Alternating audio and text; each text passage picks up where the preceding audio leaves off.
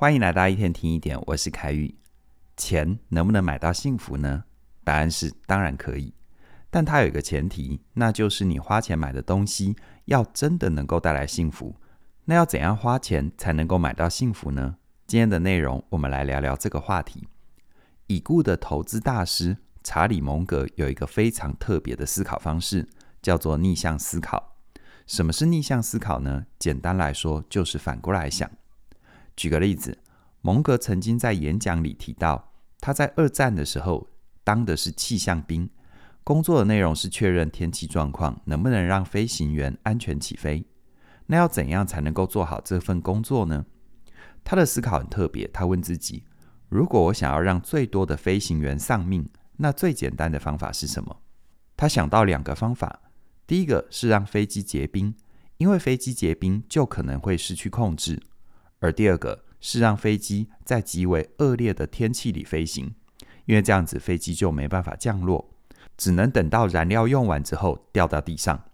所以他就提醒自己，他当气象兵最重要的两件事情，就是不要让飞机结冰，跟遇上不好的天气。那回到一开始的问题，怎么样用钱才能够买到幸福呢？如果用蒙格的思考方法反过来想，就是。怎样用钱会离幸福越来越远呢？心理学家给出的答案是炫耀性消费，也就是说，你买一样东西不是因为需要，也不是因为想要，是因为要去炫耀。炫耀的背后是一种社会比较的心态，想要透过高价稀缺的物品来证明自己高人一等。有无数的哲学家还有心理学的实验都告诉我们，比较的心态会让人不快乐，甚至于陷入忧郁。在这一点，从社群网站对于人的影响也能够看得出来。社群网站的设计把我们放在一个不断跟人比较的环境里。很多研究都告诉我们，一个人在脸书、IG 花的时间越多，他的幸福感就会越低。但是在这里要特别说明一下，买名牌或奢侈品不见得就是炫耀。怎么说呢？因为啊，奢侈是相对的。比如说 iPhone，对大人来说不算是奢侈品。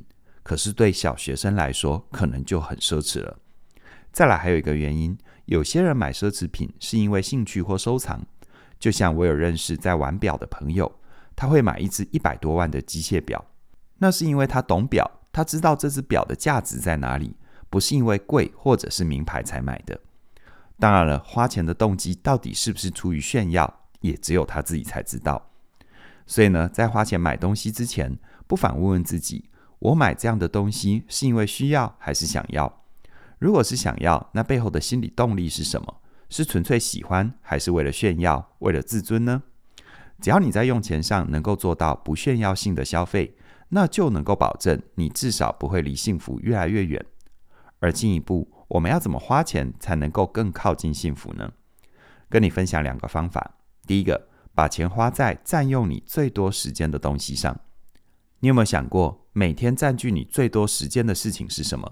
这些事用到了哪些东西呢？有个段子这样讲哦：一个卖高级床垫的老板问一个卖精品的老板说：“为什么你一个包卖十几万，好多人抢着买，而我一个高级床垫才卖两三万，买的人却这么少？”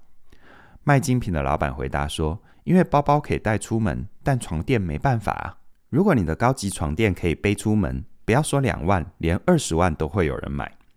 这虽然是个笑话哦，但在生活里，我们的确会看到有人花十万块买一个名牌包，但是却舍不得花钱买好一点的床垫、枕头或者是椅子。而如果用占用人生的时间的角度来看，一个名牌包平均一天用的时间能有多少呢？如果你不是天天背，平均下来一天真正背在你身上的时间，可能只有半个小时。但是，一张床、一个枕头，平均下来，我们每天至少都会用到七八个小时。而如果你的工作需要长时间坐着，扣掉周休二日，你坐的椅子平均每天也会坐个五六个小时。包包的价格会不会影响心情？因人而异。但可以确定的是，枕头、床垫、椅子的好坏，除了会影响舒适感、影响心情之外，还会影响健康。当你年纪到了跟我差不多的时候，一定会很有感。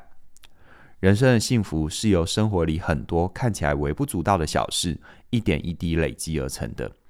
所以呢，生活里占据我们最多时间的东西，如果我们愿意花多一点钱买品质好一点的，让自己过得舒服健康，那么我们的人生也会往幸福前进一大步。再来第二个，把钱花在体验上。什么是体验呢？体验就是一种经历，是可以跟家人、朋友或心爱的伴侣一起旅游、爬山、看展览，也可以是一个人学习新事物、新技能的过程。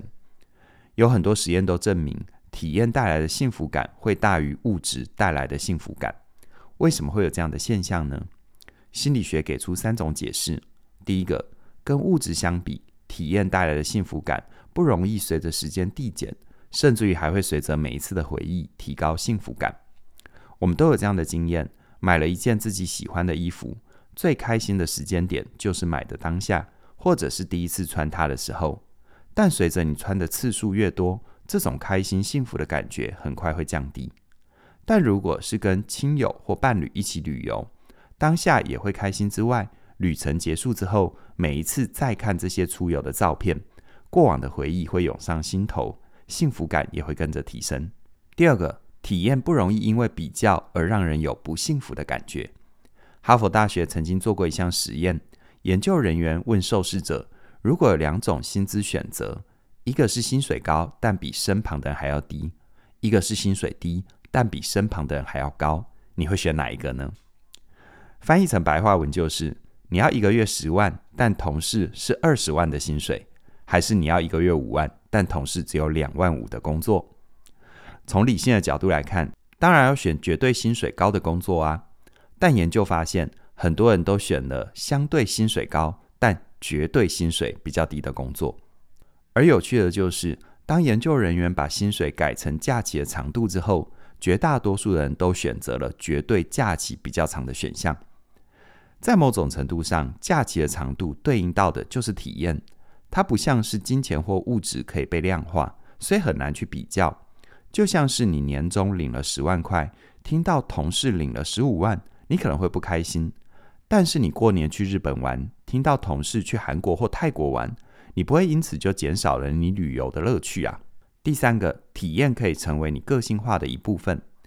心理学家弗洛姆提出了一个观点：人生有两种追求，一种是追求占有，另外一种是追求经历。追求占有的人，人生是向外求的，他们会想尽办法占有更多的东西，像是金钱、名声、地位、头衔。而追求经历的人，人生是向内看的，他们会去尝试不同的人生体验，接触新的人事物，学习新的技能。这些探索的过程会让他们更了解自己。一个人的人生取决于你经历了什么，而不是你占有了什么。你之所以是你，不是因为你开的车子、住的房子、拿的包包，而是因为你去过的地方、接触过的人、读过的书。这些经历形塑了今天独一无二、无法被取代的你。回到你身上，你有觉察过自己的消费习惯吗？一整天下来，占据你最多时间的事情是什么呢？这些事情又需要买哪些东西呢？你的人生到目前为止，花最多钱跟时间累积的是物质还是精力呢？